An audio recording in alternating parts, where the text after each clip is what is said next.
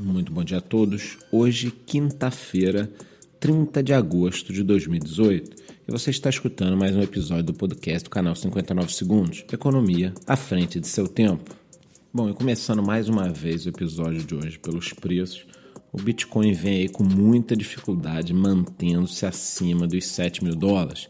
Em alguns momentos durante a madrugada, ele perdeu esse patamar, mas logo se recuperou. No momento, ele está um pouquinho abaixo, sendo cotado a 6.945 dólares por unidade do Bitcoin. Em relação às altcoins, também temos praticamente todas no vermelho nas últimas 24 horas. Alguns destaques vão para IOTA, menos 12%, Tron, Dash e NIO, menos 8%.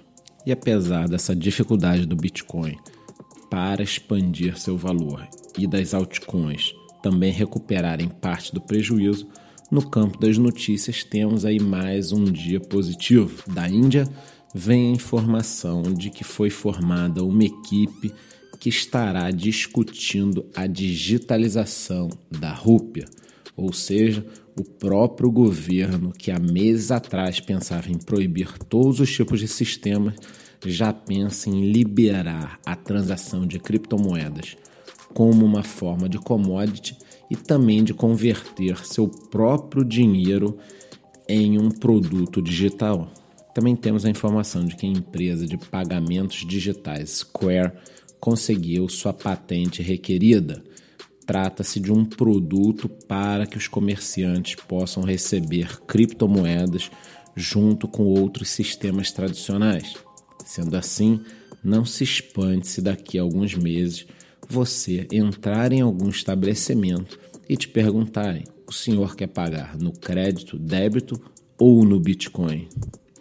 Agora, a grande notícia do dia, que em minha opinião terá uma repercussão muito positiva, é o fato de que depois que a Yahoo Japão anunciou que deverá abrir uma exchange em 2019, seu braço mundial acaba de colocar o Bitcoin, o Ethereum e Litecoin em sua plataforma principal e muito utilizada, Yahoo Finance. Agora você pode ter um acompanhamento desses três produtos, inclusive com os botões de compra e venda. Apesar do Yahoo ser uma empresa com uma certa decadência no mercado tecnológico, este produto Yahoo Finance é muito utilizado para acompanhamento de indicadores. Fico muito feliz de que agora tanto Bitcoin quanto Ethereum quanto Litecoin estarão ao lado de vários produtos financeiros tradicionais. Chegará o dia em que as pessoas não se lembrarão de quando as criptomoedas foram desdenhadas pelo público em geral. Utilizaremos em nosso dia a dia para comprar um cafezinho, cortar o cabelo ou alugar um carro. Em minha humilde opinião, esta utilização deve ocorrer nos próximos 3 a 5 anos.